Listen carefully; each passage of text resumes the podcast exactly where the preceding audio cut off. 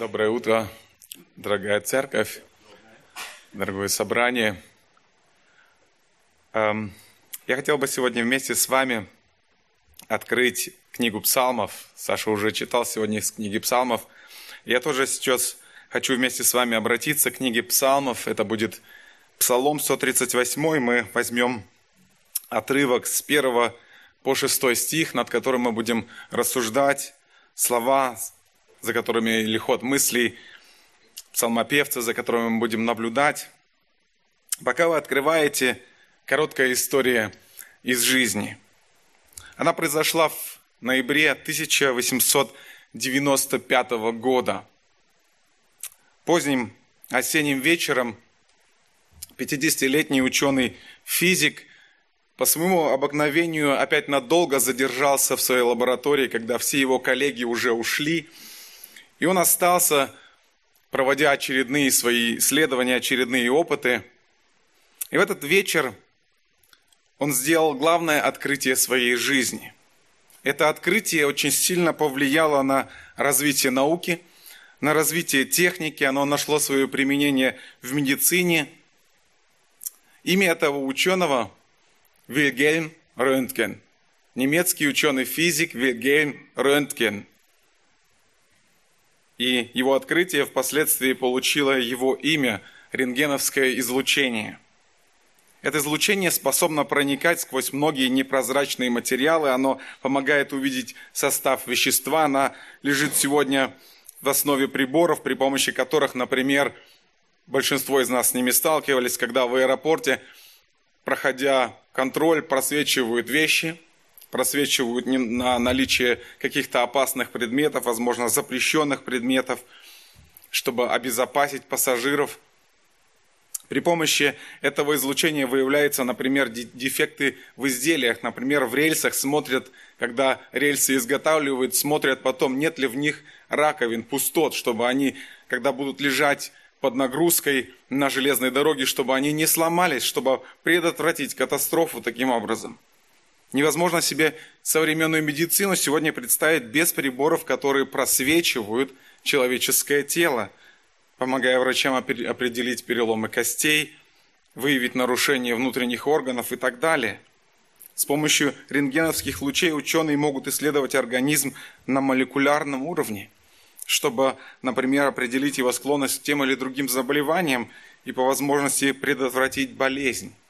То есть это только некоторые примеры, и сегодня можно сказать, что это открытие очень сильно изменило жизнь людей, очень сильно повлияло на нее, сделав ее безопасной, более безопасной, более комфортной. И важность этого открытия очень трудно переоценить для человечества. Рентген сделал это однажды, это открытие, и теперь им пользуются, скажем, все, прямо или косвенно. Мы все им пользуемся – за много сотен лет до этого жил человек, который и не догадывался о существовании рентгеновских лучей. Он сделал, это, а, сделал тоже открытие, которое оказывает гораздо более радикальное влияние на жизнь человека, на его собственную жизнь и на жизнь каждого из нас, и несет за собой гораздо более далеко идущие последствия. Этого человека звали Давид. И та истина, которую он однажды для себя открыл, она гораздо более важная, гораздо более всеобъемлющая, несущая гораздо большее благо. Она касается абсолютно каждого человека.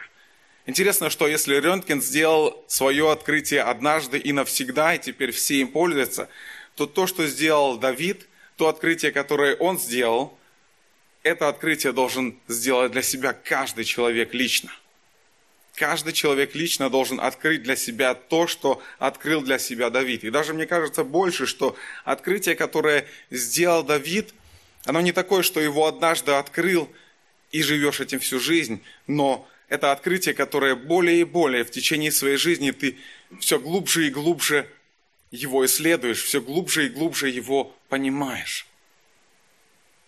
Итак, Давид делится тем, что он открыл в псалме, который мы сегодня читаем, псалм 138, первые шесть стихов, мы обратим сегодня внимание, остановимся на этом отрывке.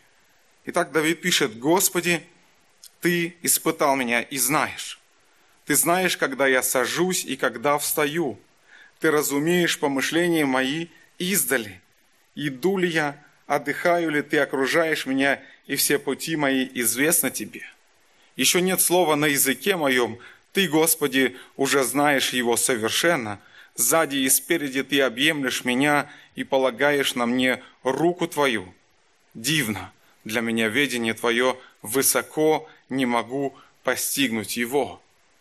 Если мы будем продолжать читать этот псалм до конца, мы увидим, что Давид размышляет о всеведении Божьем, о Божьей вездесущности, о Божьем всемогуществе, об этих трех предметах, три предмета его размышлений. И мы сегодня остановимся на первом из них. Мы будем наблюдать, что говорит Давид о Божьем всеведении. Мы посмотрим на шесть граней всепроникающего, всеобъемлющего знания Господа, которое изменяет нашу жизнь, которое влияет на нашу жизнь. Итак, интересно, что я посмотрел просто в словарях, что говорится о всеведении, что это такое. И вот один из словарей дает вот такое, на мой взгляд, наиболее исчерпывающее определение. Он говорит так, всеведение – это способность знать все бесконечно. Знать все бесконечно, способность знать все без исключения позволяет предвидеть будущее, знать наперед все действия всех существ, все законы мироздания и все, что позволяет эти законы изменять. Это то, чем обладает только Бог. То, чем обладает только Бог. Эйден Тозер, размышляя над этой истиной, он пишет так. Бог не приобретает знания. Он знает. Ему не нужно приобретать знания, он просто знает. Он знает все, что происходит в природе и в человеческих сердцах, все сущее в целом и каждое существо в отдельности, все законы, общие и частные, причины и следствия, мысли, тайны, желания, неосознанные побуждения, ему известно все, видимое и невидимое на земле и на небе, у его престола и в глубине преисподней. Он знает начало и конец, пространство и время, добро и зло, жизнь и смерть. Бог знает все в равной степени, полностью и до конца – вы не можете сообщить ему потрясающую новость, и если он спрашивает вас, это нужно вам, а не ему. Он знает ответ. Бог знает все свое творение абсолютно, об этом говорит Писание.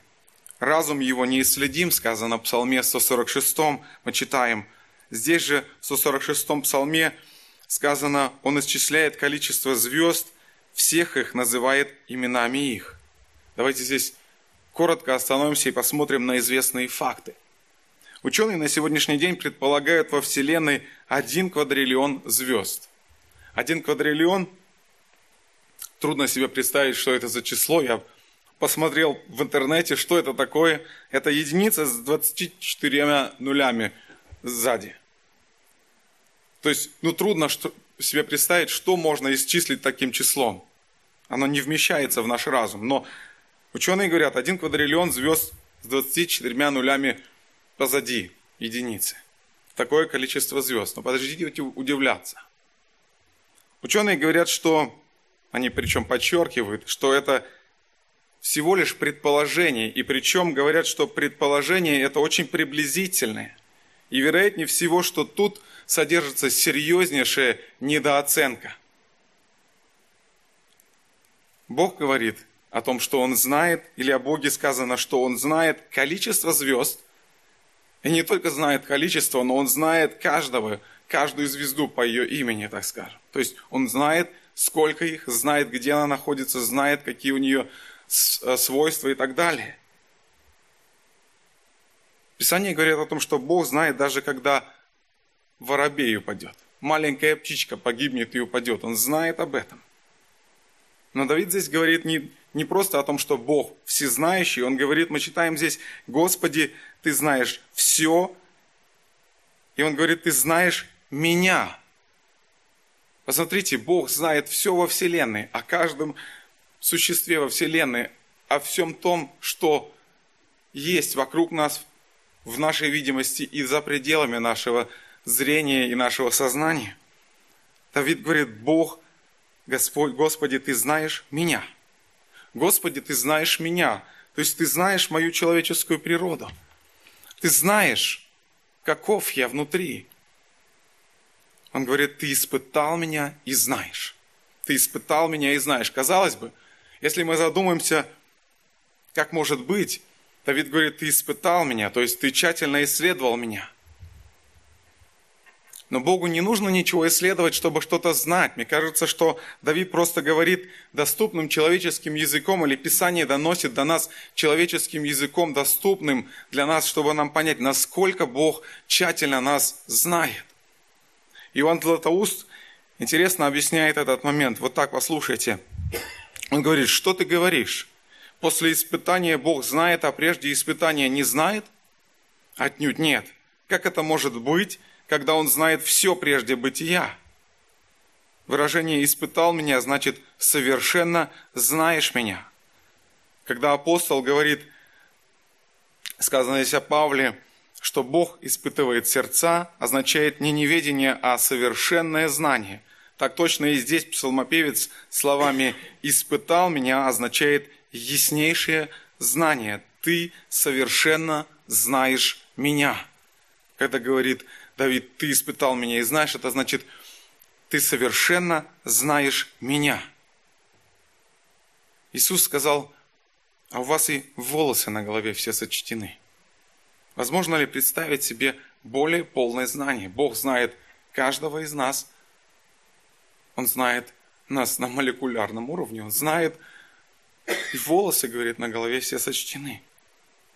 Бог знает о нас все до мельчайших подробностей. Послание к евреям, апостол Павел пишет, или автор послания к евреям пишет, «И нет твари сокровенной от него, но все обнажено и открыто перед очами его, ему дадим отчет». Бог знает нас совершенно. Бог знает нас совершенно, и это одновременно и утешение для нас, и это одновременно и ответственность, и предостережение для нас. То есть вначале мы вспомнили рентгеновские лучи. Да? Они проникают какой-то предмет, какое-то вещество насквозь. Но они могут это делать только здесь и сейчас, и их влияние очень ограничено. Бог знает нас абсолютно совершенно, Он знает нас наперед – Он знает нас, знал наше прошлое, знает наше настоящее и знает наше будущее, когда мы еще даже и не предполагаем о нем. Апостол Павел пишет, интересно, в послании римлянам 5 глава 8 стих, «Но Бог свою любовь к нам доказывает тем, что Христос умер за нас, когда мы были еще грешниками». Задумайтесь, Бог мы были еще грешниками. Апостол Павел также в послании римлянам пишет, что никто не ищет Бога.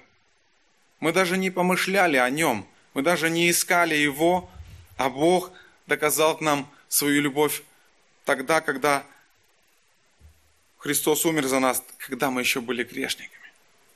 То есть Бог знал меня тогда, Он знал, какую жизнь я вел тогда, и Он знает меня, принял таким, какие, каков я есть. Апостол Павел, размышляя, видимо, пишет здесь послание римлянам, Бог свою любовь доказывает нам тем, что Христос умер за нас, когда мы были еще грешниками.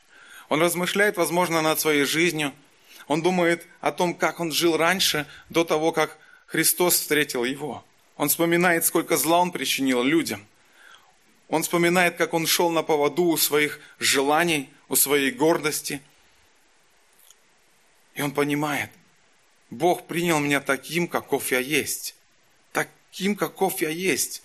Это огромное утешение для нас. Он принимает каждого из нас, независимо от того, сколько мы натворили в своей жизни, как мы жили, сколько зла мы причинили другим людям, сколько обмана, может быть, было в нашей жизни, сколько лжи, сколько нечестия, сколько грязи. И Бог принимает нас такими, какими мы есть. Но и дальше, глядя на нашу жизнь в свете вот этого, этой мысли, что Бог знает все наперед. Бог знает наперед, сколько ошибок мы сотворим, сколько раз мы оступимся, Он знает все наши слабости. И тем не менее, Он не перестает дарить свою милость, свою благодать каждому из нас. Подумайте, если вы, скажем, придете, ну, например, к работодателю на собеседование, и если бы он заранее знал, сколько ошибок вы совершите, сколько помарок вы сделаете в своей работе, то вряд ли бы он взял вас на работу к себе. Так бывает у людей, но у Бога так не бывает. Бог заранее знает, где вы оступитесь, где вы сделаете ошибку. И Он все равно дает свою милость и благодать. Он все равно окружает вас своей любовью. Поэтому это огромное утешение. Бог заранее знает, что с нами будет. Где мы оступимся, Он не откажется от нас. Он не откажется от нас, потому что подумает или решит, ты сделаешь там, оступишься. Я откажусь от тебя лучше сейчас. Это так быть не может у Бога. Дальше Давид пишет о том, что Бог не только знает нашу суть, какие мы внутри, Он знает наши дела. Здесь сказано, ты знаешь, когда я сажусь и когда я встаю. То есть буквально Бог знает наш быт. Он знает, когда я утром встаю с постели. Он знает, когда я ложусь отдыхать. Он знает дела, которыми заполнен мой день в промежутках этих. И Он снова знает, когда я ложусь и когда я встану, чем здесь наполнен мой день. 24 часа в сутки перед Ним не сокрыты. Он знает, что меня мотивирует, Он знает, что мной движет, в какой цели я стремлюсь. И здесь не получится сделать что-то в тайне, как перед людьми. Можно уйти, закрыть дверь, уйти куда-то в лес или еще куда-то в закрытое место, где людские глаза тебя не увидят перед Богом. Невозможно это сделать. Он видит все и всегда – видит прошлое, настоящее и будущее. Притчи 15 глава сказано, на всяком месте очи Господни. Он видит злых и добрых. Он видит всегда, он видит всякое. Все ему открыто. В Откровении мы читаем о том, что в книге Откровения, что Господь, обращаясь к церкви, неоднократно мы видим, Он говорит церкви, знаю дела твои, и в соответствии с этими делами, добрые они хорошие или плохие, Господь либо ободряет эту церковь, либо обличает эту церковь. Эта истина может быть полезна и для нас, если мы знаем, если мы понимаем, что Господь досконально знает наши дела. Мы можем лукавить перед людьми, мы можем лукавить сами перед собой, но перед Богом это не получится. Перед Ним этот номер не пройдет. Он написано, что воздаст каждому по делам Его.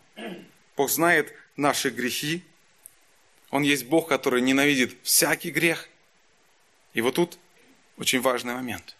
Он есть Бог, который ненавидит и мой грех. Не только моего соседа, не только какого-то человека, который далеко или близко от меня, он знает и видит и ненавидит мой грех. Лично мой грех. Поэтому, если мы размышляем над этим, как Давид размышлял, что Бог, Он всезнающий, эта истина должна двигать нас к тому, чтобы стремиться к тому, чтобы жить богобоязненной жизнью. Жить жизнью, в которой нет греха, бежать от греха. Кроме того, что Бог знает нас самих, Бог знает наши дела, в этом псалме еще сказано о том, что Он знает наши мысли.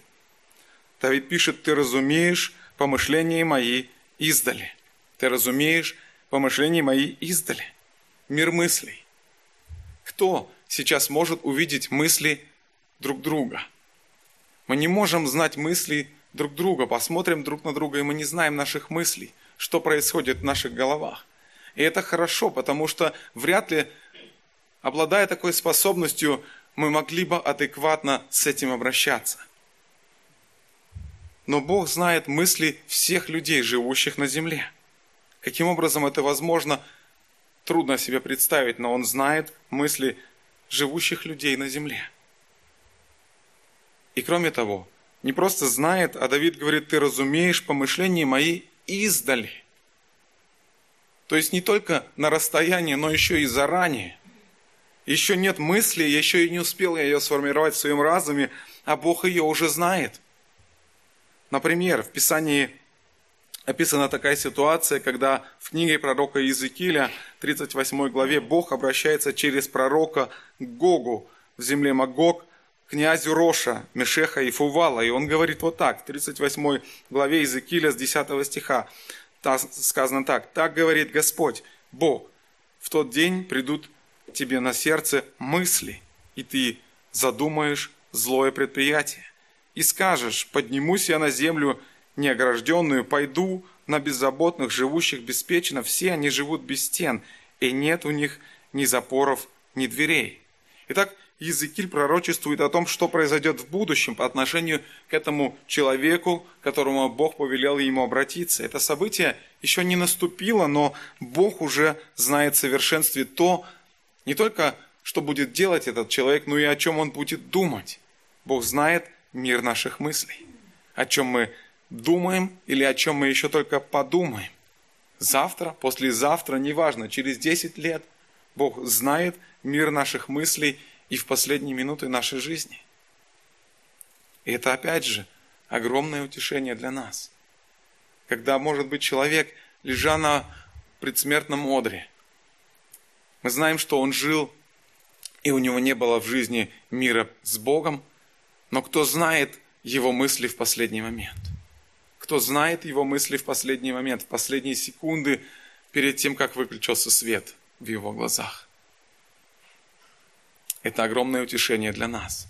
Даже мысли достаточно для Бога, чтобы примириться, чтобы человек мог примириться с Ним. Не обязательно произносить даже слов.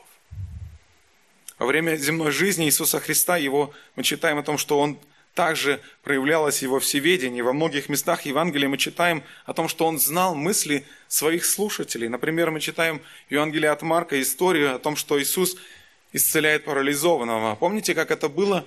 Иисус снова собрался в очередной раз. Вокруг него собралось огромное количество народа. Он был в каком-то здании, в каком-то помещении. Огромная толпа народа была и в помещении, и вокруг помещения.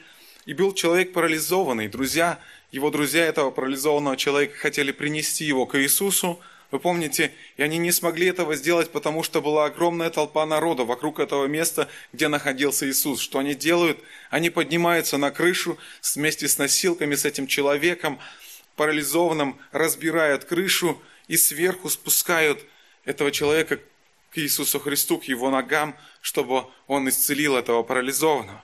И дальше что происходит? Написано в Евангелии от Марка, во второй главе с пятого стиха. Иисус, видя веру их, говорит расслабленному, «Чада, прощаются тебе грехи твои». И тут вот интересно, тут сидели некоторые из книжников и помышляли в сердцах своих, что он так богохульствует. То есть они думают сами в себе, что он так богохульствует, думая об Иисусе, он прощает грехи. Они говорят, кто может прощать грехи, кроме одного Бога? Иисус, написано, тотчас тут же, узнав духом своим, что они так помышляют в себе, сказал им, для чего так помышляете в сердцах ваших. Понимание этого факта, что Бог видит наши мысли, оно должно побуждать нас к тому, чтобы мы контролировали наши мысли. То, каким мыслям мы позволяем блуждать в нашем разуме. Интересно, кто-то сказал такую фразу. Наша жизнь – это зеркальное отражение мира наших мыслей. Наша жизнь – это зеркальное отражение мира наших мыслей. Еще одна цитата, которую я где-то прочитал. Gedanken sind wie Samenkörner. Was aussiehst, erntest du. Мысли, как семена. Что ты посеешь, то и пожнешь. Все начинается с мыслей, другими словами – и Писание об этом точно так же говорит. Все начинается с мысли. Иисус Христос на горной проповеди, к примеру, говорит о том, что все начинается с мысли. Когда ты посмотрел на женщину с вожделением, он говорит, все начинается с мыслей. Ты только подумал.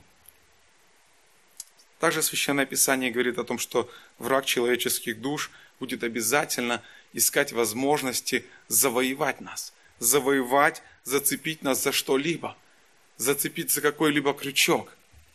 Написано, что он ходит, как рыкающий лев, ища кого поглотить. И вот наши мысли, мы должны понимать, что наши мысли, если мы допускаем греховные мысли, он точно так же, это как крючок для него, за который он может нас зацепить и потянуть. Поэтому Священное Писание напоминает нам о том, чтобы мы не позволяли нежелательным мыслям, как бы, знаете, выходить прогуляться свободно и чувствовать себя комфортно. Мысли гнева, мысли нечистоты, мысли раздоров и тому подобное. Мы знаем из Писания, что греховная мысль, если дать ей возможность развиться, вот она зародилась, и если мы ее не оставляем, если дать ей возможность зародиться, то она приводит к тяжелым последствиям. Яков пишет конкретно, он говорит, но каждый искушается, увлекаясь и обольщаясь собственной похотью, то есть собственным желанием. А откуда возникает желание? Оно возникает от мысли. И похоть же, зачав, рождает грех. А сделанный грех рождает смерть. Все начинается с мысли, которая превращается в сильное желание, желание превращается в греховный поступок. И что с этим делать? Как с этим обращаться? Мысли, они у каждого из нас есть. И скажите, ответьте сами себе, разве всегда эти мысли чистые, разве они всегда добрые? Разве они всегда такие, что можно сказать, я не скрываю свои мысли или не хотел бы, чтобы эту мысль увидел Бог?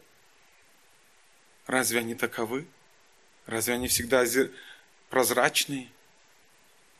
Мартин Лютер говорит, однажды он сказал такие слова, «Ich kann nicht verhindern, dass Vögel über meinem Kopf fliegen, aber ich kann wohl verhindern, dass sie auf meinem Kopf ein Nest bauen». Я не могу предотвратить, чтобы птицы могли летать над моей головой, но я могу предотвратить, я могу не позволить им построить у меня на голове гнездо, поселиться. Это он сказал, размышляя о наших мыслях, и привел такой пример с птицами. Мы, можем, мы не можем помешать мыслям кружить над нашей головой, но мы можем помешать им поселиться в нашей голове и в нашем сердце. И лучшее, что мы можем для этого сделать, Священное Писание говорит, как мы можем это сделать, как мы можем противостоять, как мы можем не позволить нашим мыслям, которые кружат над нашей головой, не поселиться в нашем сердце, не поселиться в нашей голове. Послание Коринфянам, второе, второе послание Коринфянам 10.5 апостол Павел пишет о том, что нужно брать каждую мысль в плен для того, чтобы делать ее послушной Христу брать ее в плен. Брать ее в плен, чтобы делать ее послушной Христу. То, что мы можем делать, это направлять мысли в угодное Богу русло. Послание Колоссянам 3 главе апостол Павел пишет, «Итак, если вы воскресли со Христом, то ищите горнего, где Христос сидит одесную Богу, Бога». И он говорит, о горнем помышляйте, а не о земном о горнем помышляйте, а не о земном. Это то, чего, о чем мы сегодня вначале слышали. Что делал Давид? Он говорит, я лежа на своей постели, помышляю о Боге. И это мы можем делать не только находясь на своей постели, везде, где бы мы ни были. Это то, о чем говорит апостол Павел. О горнем помышляйте, а не о земном. Иисус Христос говорит, ищите прежде Царствие Божье. Ищите. А если мы что-то ищем, мы думаем об этом – о том предмете, о котором мы ищем, который мы ищем. Послание филиппийцам 4 главе апостол Павел пишет, «Наконец, братья мои, что только истина, что честно, что справедливо, что чисто, что любезно, что достославно, что только добродетель и похвала, о том помышляйте. Ищите того, чтобы помышлять только об этих вещах. Понятно, что мысли наши разные, но он говорит, ищите, стремитесь к тому, чтобы помышлять о том, что чисто, что любезно, что достославно, что только добродетель и похвала, о том помышляйте. То есть он говорит, вот к чему должны быть направлены наши мысли, вот куда они должны направляться, и Бог дал нам способность контролировать наши мысли. Это не так, что Он нас бросил. Он дал нам способность помышлять и контролировать наши мысли. В притчах 20 главе написано «Помыслы в сердце человека, глубокие воды». Но человек разумный вычерпывает их, то есть он контролирует свои мысли. Он контролирует свои мысли. Разумный человек. Мы не сможем сами по себе быть разумными и мудрыми. Нам нужна помощь. Нам нужна Божья помощь, нам нужно Его Слово, чтобы понимать, чтобы различать, где мысли, какие мысли, что добро, что зло, контролировать их.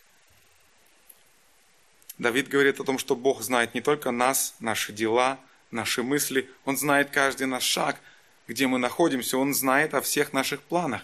Написано, иду ли я, отдыхаю ли, ты окружаешь меня, и все пути мои известны тебе.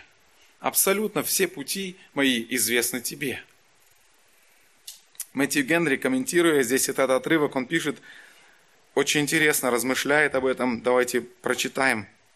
Он говорит, ты просеиваешь, словно через сито, каждый наш, наш шаг, дабы провести четкое различие между добрыми и худыми делами моими. Подобно тому, как отделяют зерно от шелухи, Господь замечает каждый наш шаг, каждый правильный шаг и любое отклонение. Ему известны все наши пути, известны до малейших подробностей. Господь знает, чем мы руководствуемся в, своей, в своем хождении, к какой цели мы идем, кто нас сопровождает. Конец цитаты. Мы читаем Евангелие от Иоанна 4 главе об Иисусе, который однажды встретил женщину, набиравшую воду у колодца в Сихаре. Помните эту историю? Он разговаривает с женщиной, и он говорит ей, ты пять раз была замужем. Он не знает эту женщину, он впервые видит ее, впервые встречает ее, и он говорит ей, ты пять раз была замужем. А тот человек, с которым ты теперь живешь, он вовсе тебе и не муж. Он знает все малейшие подробности ее жизни. И он знал все о ней. Иисус, встречая Нафанаила, еще до встречи с ним он уже знал о нем. Мы читаем Евангелие от Иоанна 1 главе 47 стиха пишем, Иисус, увидев идущего, читаем, Иисус, увидев идущего к нему Нафанаила, говорит о нем, вот подлинно израильтянин, в котором нет лукавства. Он видит этого человека, идущего к нему, и он уже заранее знает, вот подлинно тот, в котором нет лукавства. Нафанаил ему говорит, почему ты знаешь меня? То есть, каким образом, откуда ты знаешь меня? Иисус дает очень интересный ответ. Он говорит, прежде, нежели позвал тебя Филипп, когда ты был под смоковницей, я видел тебя. Иисус находится в одном месте, Нафанаил находится в абсолютно другом месте. Где-то под смоковницей, в уединении, где его не видит никто из людей. Иисус говорит, я тебя видел. Я видел тебя под смоковницей. Он видел его мысли, он видел его настрой, он видел, чему он стремился и о чем думал. Он видел его в уединении, его сердце, и он говорит, вот человек, в котором нет лукавства, нет лжи, нет виляния никакого. Он прямой, он честный. Бог дает высокую оценку этому человеку. И это тоже очень хороший пример для нас, для размышления, какую Бог оценку дает о нас. Что бы Он сказал о нас? Вот человек, в котором нет лукавства – или вот человек, который полон лукавства.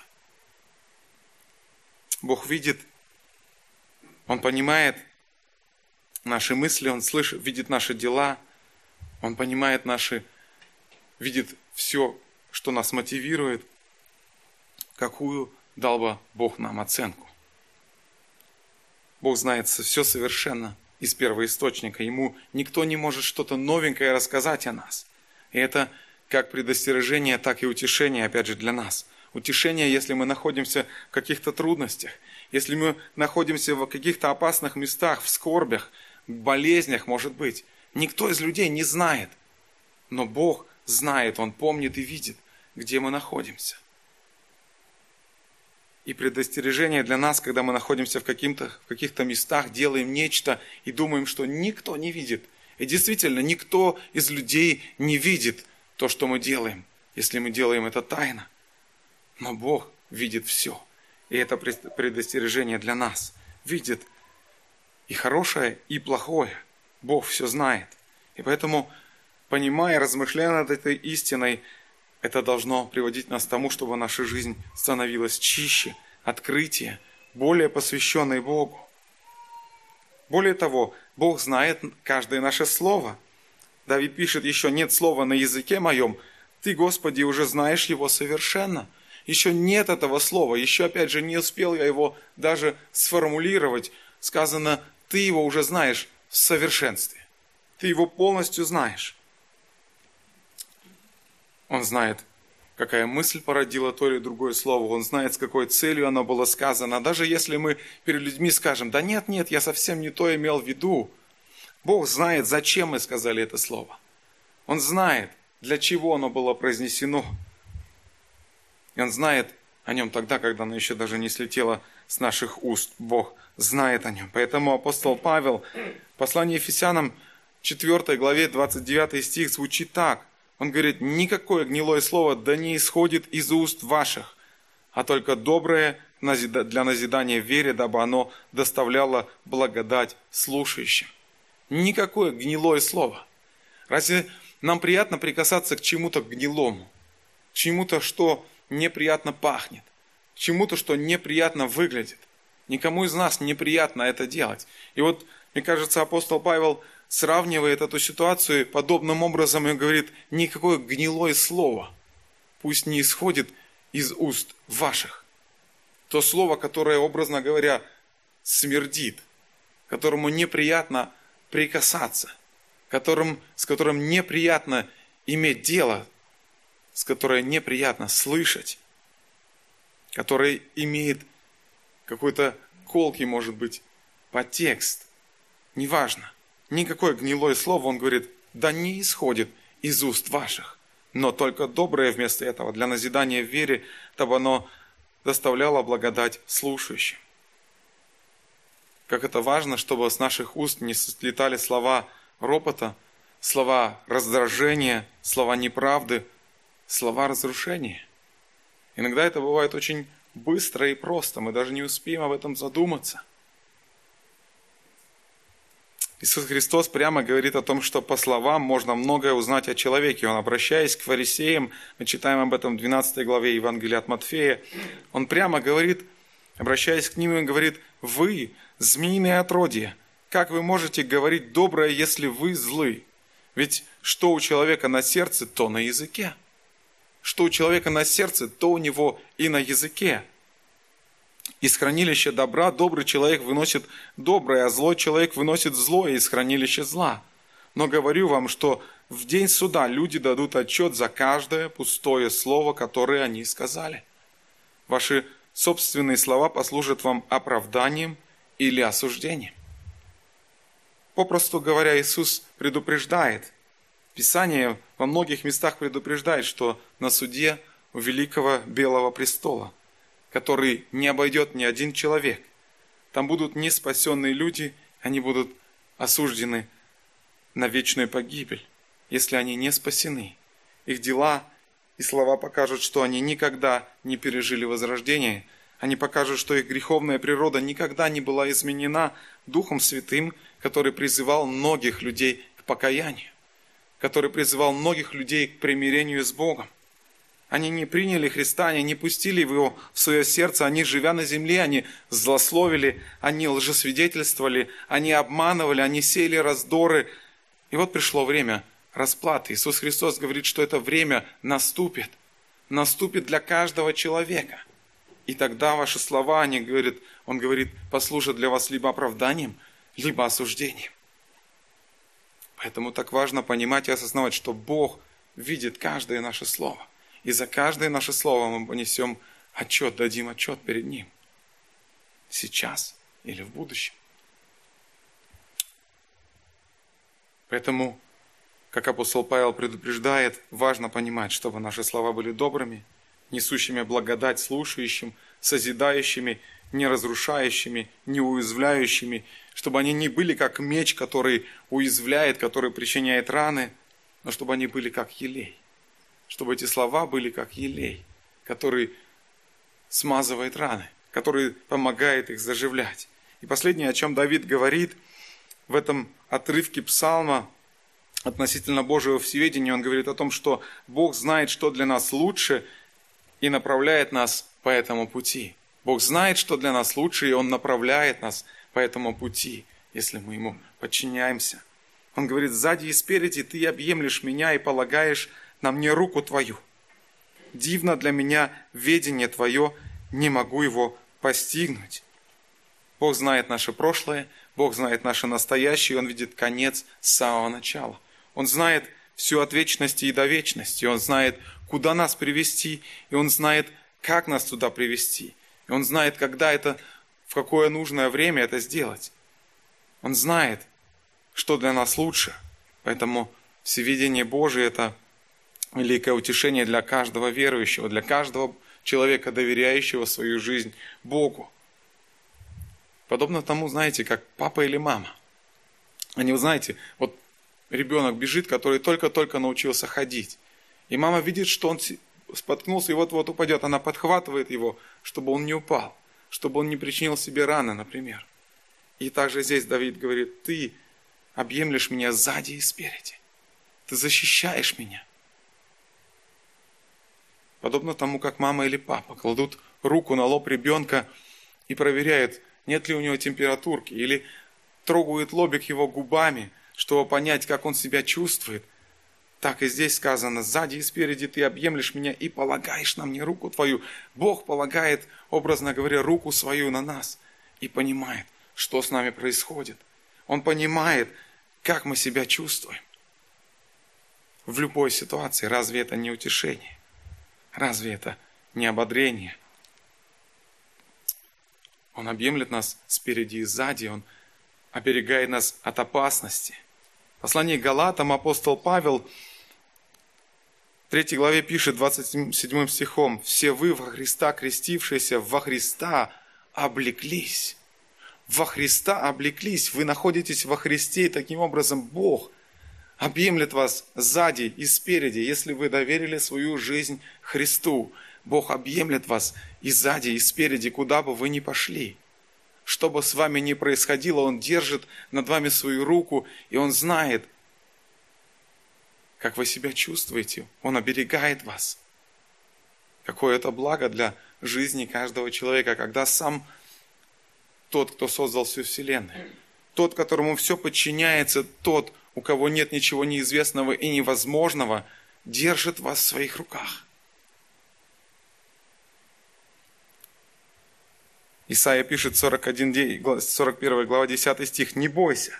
Это говорит Господь, передает слова Господа. «Не бойся, ибо я с тобой, не смущайся, ибо я Бог твой, я укреплю тебя и помогу тебе и поддержу тебя десницу и правды». Что нам нужно, чтобы не бояться в своей жизни чего-то? Что нам нужно, чтобы не смущаться – не укрепляться собой, не надеяться на себя, но здесь сказано, ибо я Бог твой, то есть доверяйся Богу твоему, я укреплю тебя. Не твой начальник, не твой счет на банков, на, в банке, не что-то еще, но сказано, я укреплю тебя, сказано о Боге, и помогу тебе, и поддержу тебя десницу и правды. Не какая-то ложь тебе поможет и спасет в какой-то ситуации, но сказано Бог – я помогу тебе, и я поддержу тебя десницу и правдой. Поэтому порой, когда в нашей жизни происходят, мы все разные, у нас в жизни разные события происходят, разные вещи. И порой, когда бывают ситуации, когда я не понимаю, что происходит, зачем это происходит, мне сложно в чем-то разобраться. Я не могу понять, зачем в моей жизни те или другие сложности, те или другие переживания. Будем доверять Богу, потому что Он знает, что делает, знает, зачем делает, Он знает, куда Он нас ведет, Он знает, каким путем, Он знает, в какое время нам оказаться в том или ином месте лучше для нас. Бог знает, какой цели Он нас ведет, для чего Он нас приготовил. Иеремия, 29 глава, пророк пишет 11 стихом, передает слова Господни и говорит, «Ибо только я знаю намерения, какие имею о вас, говорит Господь, намерение во благо, а не на зло, чтобы дать вам будущность и надежду. Чтобы дать вам будущность и надежду. Бог знает, что с нами произойдет. Он знает, как эти события посодействуют нашему благу, к Его славе. Он направляет нас. И поэтому, размышляя над этими словами Давида, пусть В нашей жизни никогда не произойдет такого, чтобы мы допустили мысль. Где бы мы ни были, чтобы в нашей голове не возникла мысль, неужели Бог не знает? Неужели перестала Его милость над нами, если мы поняли, если мы сделали для себя это открытие, которое сделал однажды для себя Давид, о всепроникающем всеведении Бога? Мы никогда не должны так думать. Мы никогда не должны думать, что Бог оставил нас, что Он забыл о нас, что Он не, не думает о нас. Бог не дает нам повода. Он не дает нам такого повода, Он знает каждую малую деталь о нас. Помните, мы вспоминали, даже когда волос с головы упадет, Он знает об этом. Он знает самую малую на нашу частичку. Давид восхищается вот этим всеведением Божьим. И он говорит, он восхищается и восклицает, он говорит, дивно, дивно, удивительно. Удивительно для меня всеведение Твое. Удивительно, потому что оно высоко, не могу его постигнуть. И тем не менее, я им восхищаюсь.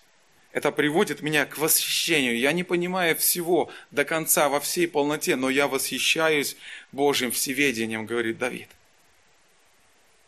Мы тоже не можем до конца этого понять. И поэтому я вначале сказал, мы можем снова и снова эту истину однажды для себя открыв, поняв ее хотя бы немножко, снова и снова на протяжении всей жизни восхищаться ей и как бы все больше и больше ее осознавать.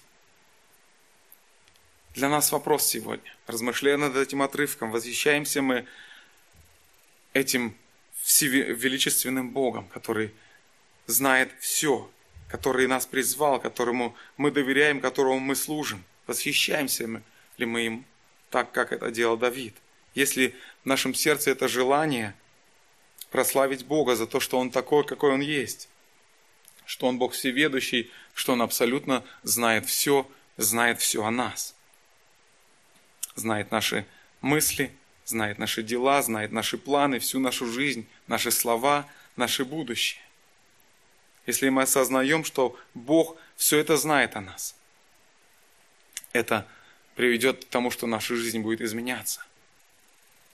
И наоборот, если мы слышим эту истину, если мы слышим эту истину и идем просто мимо, знаете, как прошли мимо и оставили это в стороне для себя, не размышляя, не осознавая, не желая соприкасаться с ней, то такая ситуация приведет нас рано или поздно к краху.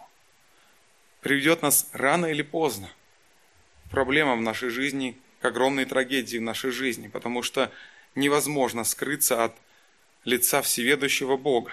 Бесполезно что-то прятать, бесполезно лицемерить. С людьми можно, с Богом нельзя. С Ним лучше быть открытым, честным и доверяться Ему. Довериться Ему сейчас – довериться Ему сейчас, если мы еще этого не сделали. Он примет нас такие, какие мы есть. Сказать, Бог, сказать Ему о том, что я не могу изменить себя. Сказать Ему о том, что я не могу изменить свой характер. Не могу оставить свои похотливые мысли. Не могу перестать лгать. Не могу перестать делать злое. Помоги мне. Измени меня.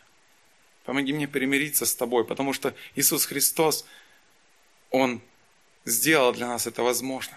Он пошел на Голговский крест, Он принял вместо нас наказание за грехи, которые мы сделали или еще сделаем. И если мы понимаем это, что Он сделал это для нас, если мы принимаем это верою, то мы можем просто вот так прийти к Богу, все Ему рассказать и примириться с Ним. И иметь будущность, и иметь надежду на то, что мы будем сохранены и на то, что в будущем, после смерти, когда эта жизнь здесь закончится на земле, мы там тоже будем сохранены. Мы сохранены будем от Божьего суда, от Божьего гнева за грех, от Божьего наказания за грех. Лучшее, что мы можем сделать, быть открытым, честным перед Богом, доверяться Ему во всем. И я хотел бы закончить одним стихотворением. Это гимн, который знают многие христиане, большинство его знает на русском языке и на немецком языке его также знают, потому что он написан был однажды на немецком языке. Я уверен, вы знаете этот гимн, но вы не знаете, может быть, его предыстории. Этот гимн был написан около примерно ста лет назад. Его написала немецкая христианская поэтесса. Ее звали Хедвиг фон Рейдан. Хедвиг фон Рейдан. Когда ей было 10 лет, папа подарил девочке Библию с надписью моей любимой дочери для прилежного ежедневного чтения. Когда она уже была девушкой, 20 лет, папа скоропостижно скончался, и ее долго мучили вопросы, что хочет от нас Господь, для чего Он допустил да, вообще эту ситуацию или другие, разные другие ситуации. Она нашла мир в Божьем Слове, когда прочитала Евангелие от Иоанна, слова Иисуса Христа. «Что делаю, теперь не знаешь, а разумеешь после». Почему происходит та или другая ситуация, мы можем не понимать. Но Бог говорит, не знаешь, что теперь делаю, разумеешь после. И она нашла в этих словах мир и утешение для себя. Через несколько недель после смерти отца